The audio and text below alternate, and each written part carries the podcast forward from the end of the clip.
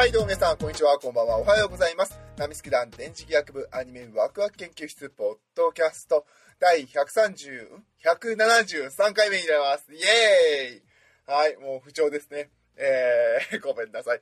えー、このラジオは二次元の面白さを語り合い、知っていこうテーマに、パーソナリティがそれぞれの視点で見たアニメの感想を語り合い、新たな視点を持ってもっとアニメを楽しく見ていこうというラジオ番組になっております。イエーイはい、ちょっとね、いつもより音が変な感じがすると思いますけど、ごめんなさい ちょっとパソコンの調子が良くなくてですね、あのいつも繋いでるね、オーディオインターフェースの方がパソコンが認識してくれなくてですね、ちょっと困ってます。ソフトウェアの方の問題かなと思って、えー、 Logic Pro から Adobe のオーディションの方に変えてみたんですけれど、どのみち認識してなくて、おそらく OS をカタリナでしたっけ？新しいのにあの更新したからかなっていう、うん、状態でございます。いやー、まあね、安易にあげちゃったよね。しくったなということで今回は、あの、私がね、えー、大昔にちょっと買いました。えー、これなんていうの？あの、録音機、録音機じゃねえ、あの、IC レコーダーの方、えー引っ張り出してきて、そちらの方で今、えー録音させていただいております。ちょっとこれを後で、まあソフトウェア的には動くので、ロジックブロに突っ込んで、編集しようかなと思っております。いやーね、もう夜中なんですよ。夜中の1時なんですよ。明日早く起きなきゃいけないのに、えー、なんだかんだやってる間に、えーこんなお時間になってしまいましたけども、えー、愚痴はこの辺にしてね、えー一つ方、えー話、今週もやっていきたいなと思います。今週のね、えータイトル通り、えー173回目ということで、えーバンナムフェス1日目の方に行ってまいりました。えー、ツイッターのね、フォロワーさんが、あの、チケットがね、1日目余ってる、1枚余ってるんで、一緒に行かないということで、じゃあ行かせていただきますということで、行かせていただきました。本当にね、ありがとうございます。最初ね、一瞬悩みました。なぜかというと、メンバーを見るとね、あの、やっぱり結構1日目は女性向けまあ、その割にはっていう感じもしますけど、あの、私の知らないあの、アイドルマスター M だとかの話があったので、あと、あの、アーティストさんの楽曲が、あの、ガンダムが多かったですね。で、私ガンダムを見ない人なので、ガンダムわかんねえなと思ってたんですけど、まあ、せっかくだし行ってみっかっていう感じで行かせていただきました。本当はね、あの、2日目のね、ラブライブが見たかったんですよ。いや、でもね、面白かった。すーごく楽しかった。いやー、遊びきれない毎日よということでね、本当にね、バンダイナムコさんにはもう、大昔からお世話になっております。いや、あのね、なんでしょうね、M マスも良かったですね。あの、アイドルマスター M。アニメがね、多分まず5話ぐらいで止まってるんですよね。見なきゃなと思いながら見れてないんですけれども。で、えーっと、何よりも、何を、まあ、もちろんね、あの声優さんたちがこう、歌って踊られるね、あの、アイドルマスターとか、M マスだとか、ミリマスだとか、えー素晴らしかったんですけれど、何よりも、何よりも今回、あのー J-POP の、あのー本当の、本当のっていう言い方は失礼ですけども、アーティストさん、えー歌を歌うこと、えー楽器を演奏することを本職、なりわいとされている方々が全力で歌う。これがね、本当に素晴らしかった。言ってよかった。本当にすごかった。圧倒的。もうレベルが違う、ステージが違う、格が違う、何もかもが違う。圧倒的。圧倒的でしたね。本当に。ちょっとも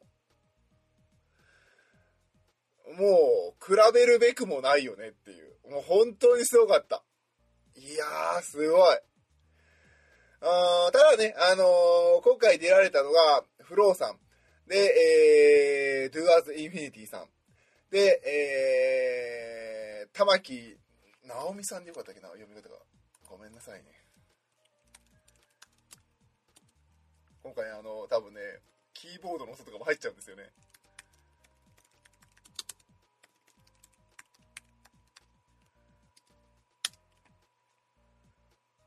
玉木奈美さんか。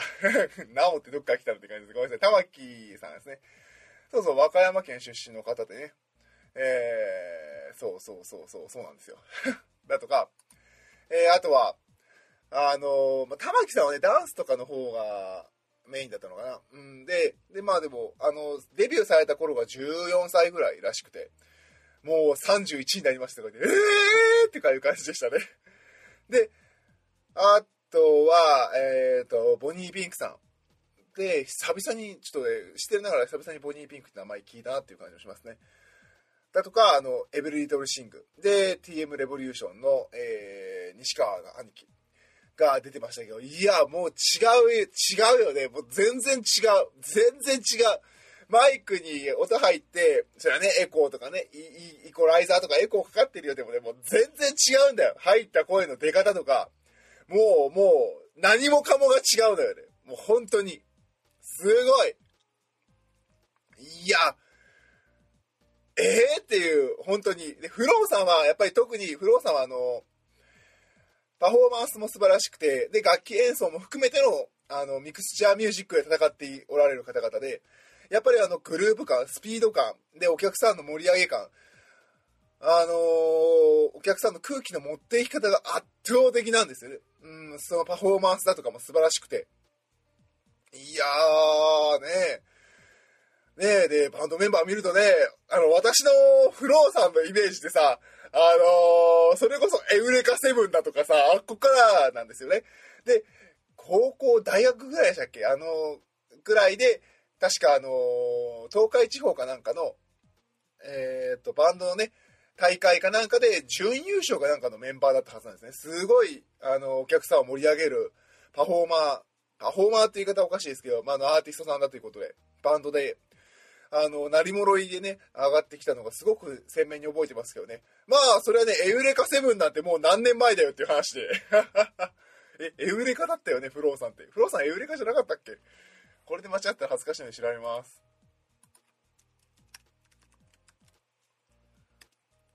エウレカセブン。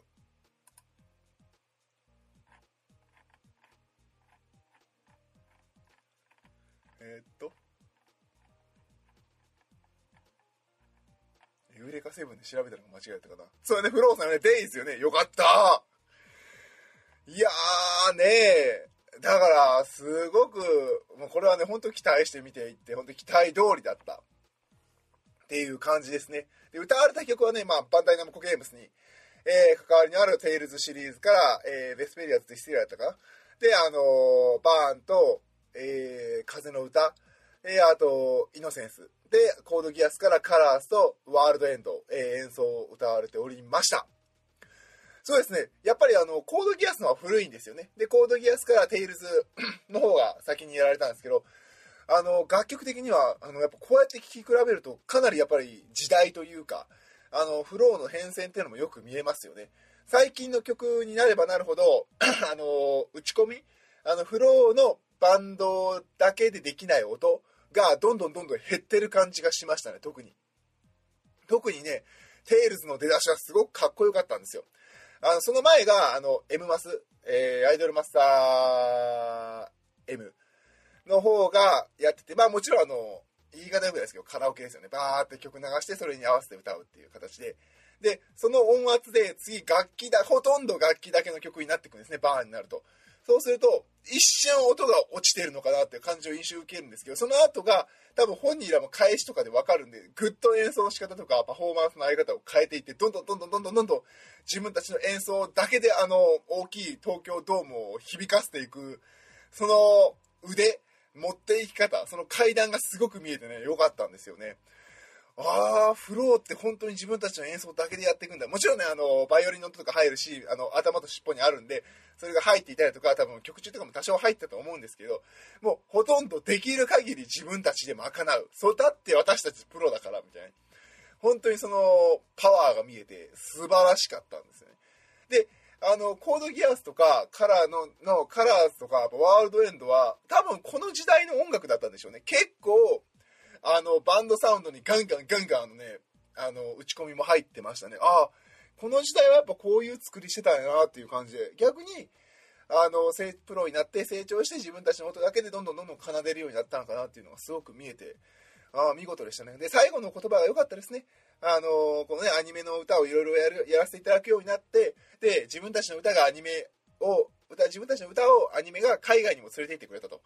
で、海外で私たちが演奏させていただくと、それを知ってる方々がいると、すごく嬉しくて、ありがたいと。で、今後も、あの、アニメソングを、あの、やっていくんだっていう話をされてて、で、その中の一つ良かったのが、私たちはミクスチャーバンドです。ミクスチャーバンドとして、アニメの音楽をやっていきますみたいな話がすごく良かったんですよね。あのー、私の大好きなレッドホットチリペッパーズだとか、あとはレイジ・アゲンスト・ザ・マシーンだとか、あの辺がね、あの、ミクスチャーミュージックって言われてるんですよね。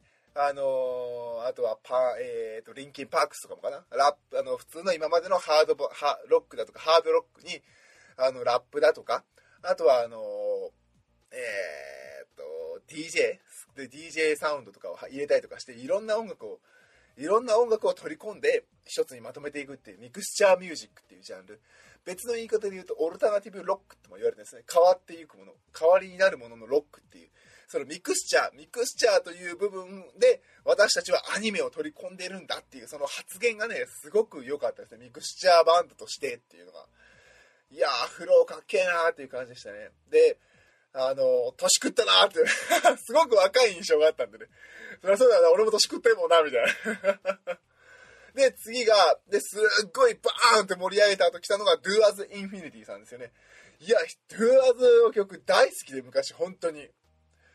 で、初めて生で見るっていう感じで、もうね、口も、フローさんもそうですけど、もう口から出る CD 音源、丸々そのまま。しかも、CD 音源では味わえないあのパワー。やばいバンちゃんやべえみたいな。いや、ほんとすごかった。で、あの、テイルズシリーズで、あのこれ TOA っていう呼び方でいいのかな？と、えー、Believe in You かな？の2曲を歌われたんですけど、そんなにこう、疾走感、あの、バなんかバンドさん、あの、デュアーズって疾走感のある曲とすごいしっとり系があるじゃないですか。そのしっとり系の方で、あの提供した作品なんですよね。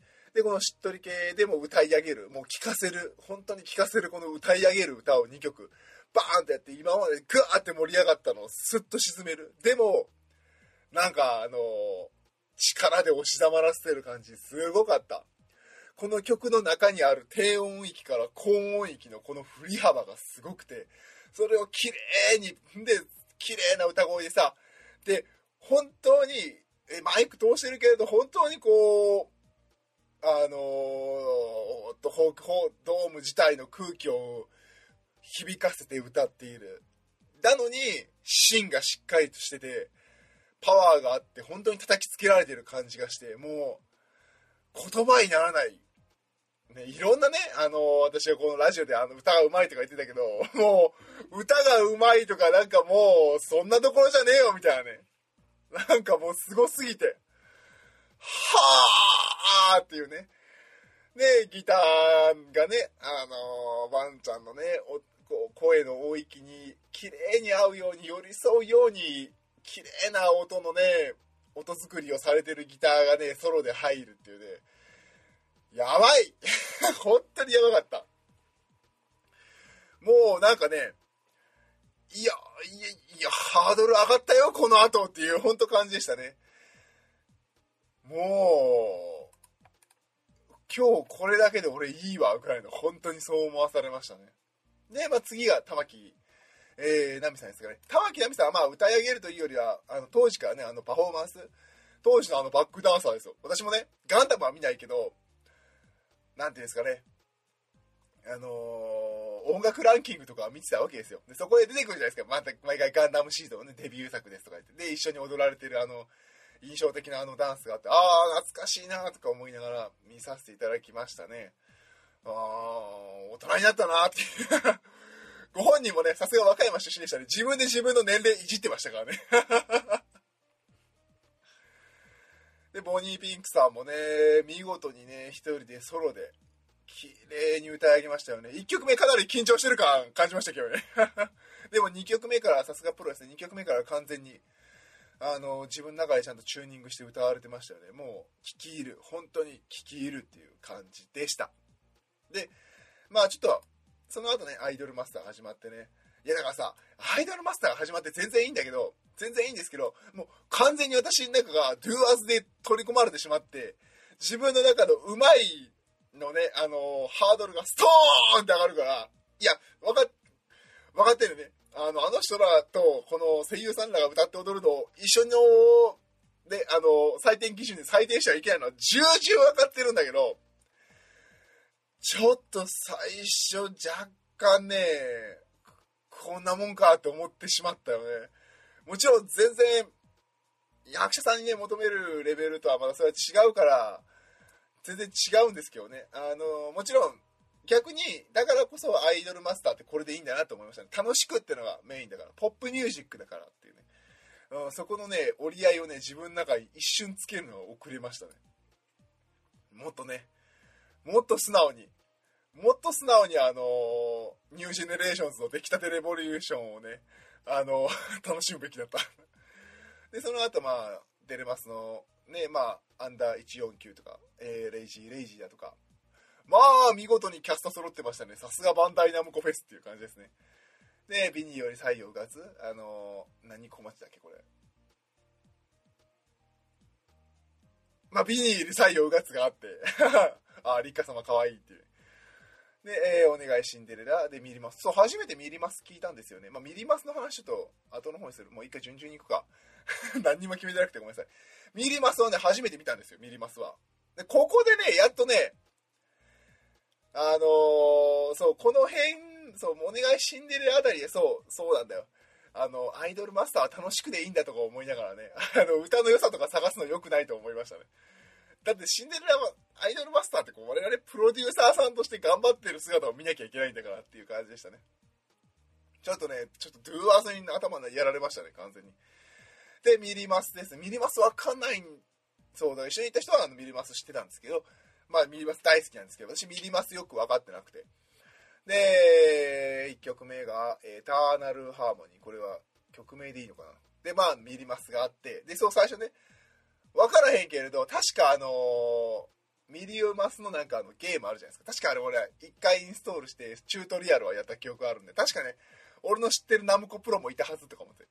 ほんなら、ナムコミリオンマスターズなんですよね。ナムコとミリオンは別で考えるみたいな話で、あの、2日目はナムコとミリオン別々だよとか言われて、えっていう感じでしたけど、ね、え、もうあれゲームでみんな一緒じゃないのみたいな。仲間仲間みたいな。違うらしいですよ。えー、これプロデューサーさんに聞かれたら怒られるな。ごめんなさいね。よく分かってないんですよ。で、まあ、ミリマスが始まりました。でも1曲目でね、良かったです。あの、バーン出てきて、おっと。バーン出てきて、あの、全員のね、名前がテロップで出るんですよね。なので、あの、ちゃんとキャストパーって見てね、あの、1曲目で安心したんですよ。ミンゴスがいた。今井あさみさんだよかったと思って。私ながら今井あさみさんで、どちらかというと役者よりは歌手寄りのイメージなんですよね。なのですごく安心しましたね。で、まさに1曲目歌、あの、一発目歌い出しが今井あさみさんだったんで、もう、見事。綺麗に音を取って綺麗に繋いでいきましたよね。あれ以上の完璧な、あれ以上の入りはないなっていう感じが、えー、しましたね。で、まあ順番に見てると、ああ、スワーエガちゃんやとか思いながら、で、まあね、曲が進んでいって、これ、真相マーメイドでいいのかな。えー、デビース・ザ・ワールド、えー、フライヤーに、えー、続いていくんですけど、まあって、わーって見ながら、あ、リエーションがいるとかね。あ、はるかさんやとかね。中村さんね。で、えっと、で、あの人名前なんだっけな、えー、渡辺やったっけ？渡渡辺やったっけ？あ、ごめんなさい、名前がすぐ出てこないや。漢字で覚えてるけど、漢字の読みが頭に入ってないや。で、まあ、あ、の人おると思ってね。で、あ、あの人知ってる、知ってる、知ってる、知ってる、えーとね、えーとね、と思いながら、よ、漢字読まれへん、アホやから。えーとね、えーとね、あのね、馬娘のね、成田、あの、成田大臣とか言いながら、成田大臣がいたとか。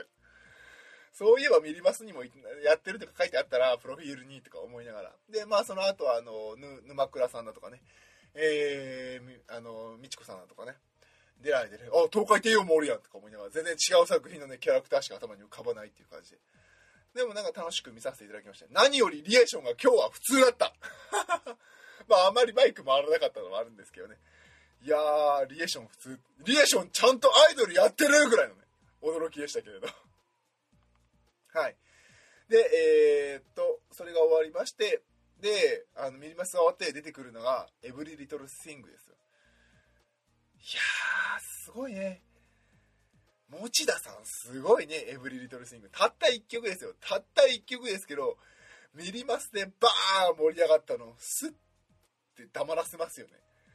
ああ、もう本当に、やっぱこの本職で歌手でずっとやってこられた方、仕事で歌手をやれるぐらいまで努力できる人で仕事で歌詞を選ばなければいけないぐらいのあの音楽にとらわれてるっていうのかな。音楽という表現手段を選んだ人が歌いや本気で歌い上げるってすごいなっていう感じでしたね。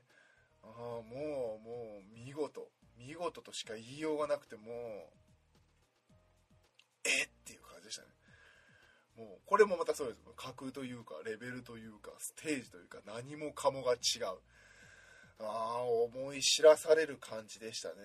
で次が、えー、ガンダムシートシリーズであの TM レボリューション西川さんでしたね。1曲目のねインボーグが個人的には多分マイクか PA の設定が若干甘かったんですよね。聞きながら西川さんってもっと声広がりがある印象だったんですよね。で2曲目のイグナイテッドがすごくあって多分あれイコライザーが全然効いてない状態だったんじゃないかなっていう感じですよね。さすがに歌がうまいあの人でもあのー、機械のパワーのイコライザーとかあのリバーブあリバーブか。イコライザーって言ってた？リバーブね。リバーブがかかってない状態だってさすがにねドーム全体は響かないんですよね。なので2曲目からはすごくちゃんとリバーブが入って西川さんのあの歌の本質歌われ方が出たなっていう感じがしましたね。ですごくあーって伸ばすところがあってそこがねそこのあのロングトーンがね本当に見事だった。あのロングトーンはすごい。あのあの声の大きさで音程の確かさでその長さで強さ。見事だったんですよね。いやーさすが召集力とか思いながら。で何よりもかっこいい。本当にバンドのフロントマンとしてあの顔として代表としてかっこいい。このかっこいいを突き詰めてやってるのが本当に見事だなっていう形でしたね。であのまあ冒頭ね入りがアイドルマスター、えー、サイド M で終わりもサイド M が、えー、5曲かな。で、えー、歌って5曲じゃないな。512345678曲歌って、えー、終わりました。そのうちの1曲はねあのー、中村さんっていう方と、えー、西川さんがね、あのー、M マスの曲をコラボで歌うっていう感じでね。あーここでねあの西川さんがプロのプロたるゆえんを見せつけましたよね。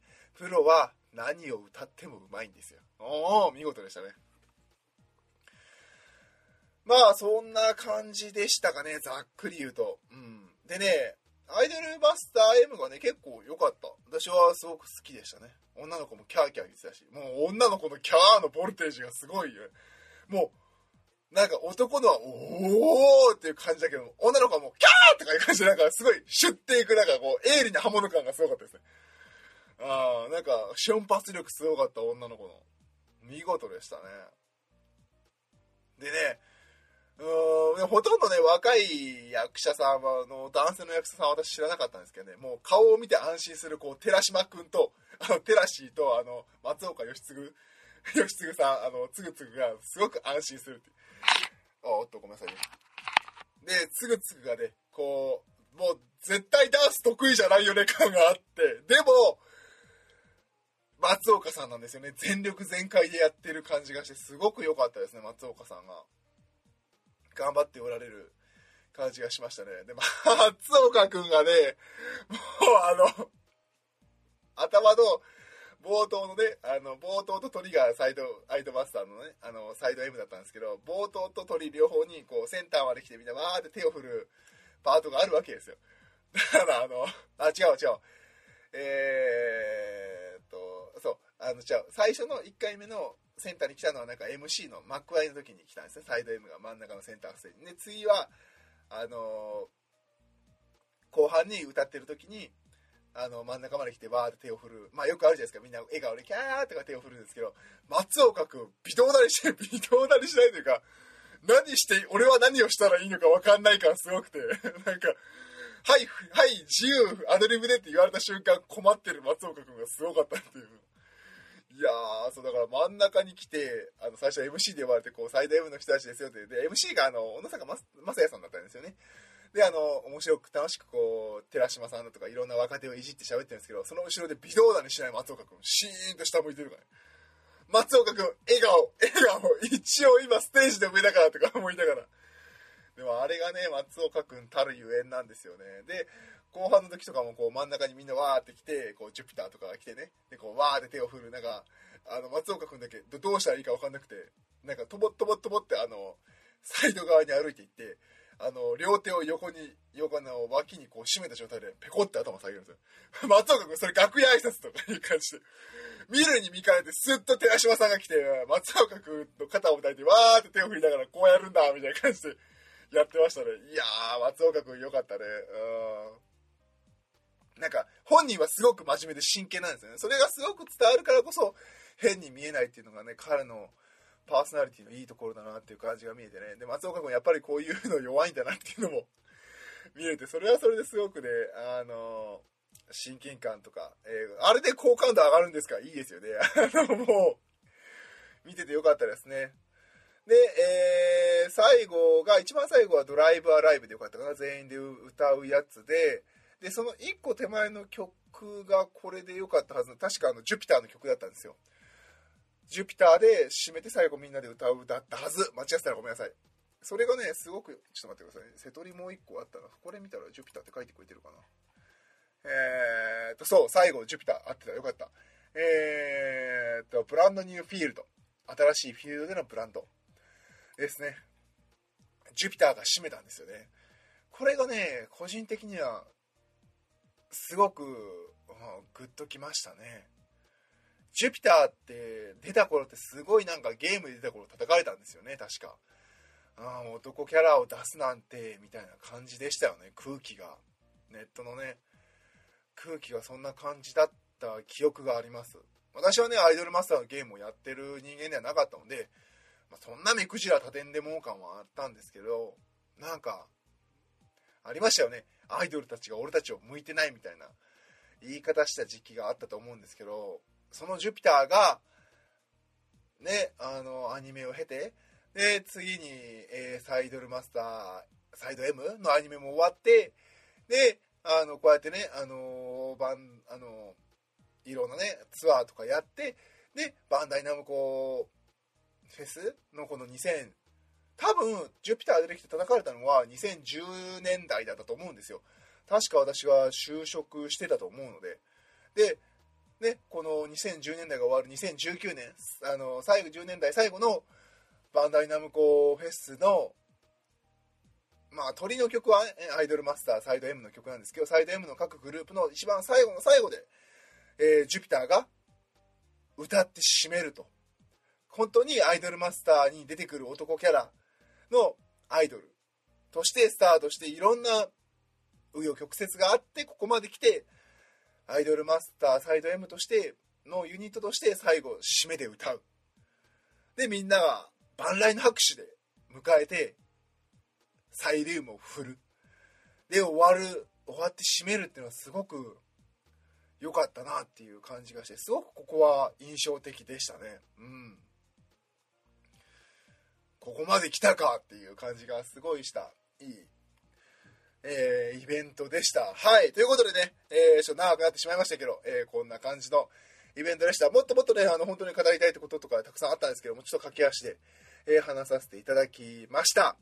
はい。ということで、えー、今週は第103、173回でよかったかな。ということで、えー、第130、130で、ね、173回、えー、バンナムフェス1日目の感想をお送りいたしました。パーソナリティは私、電磁気役でした。どうもありがとうございました。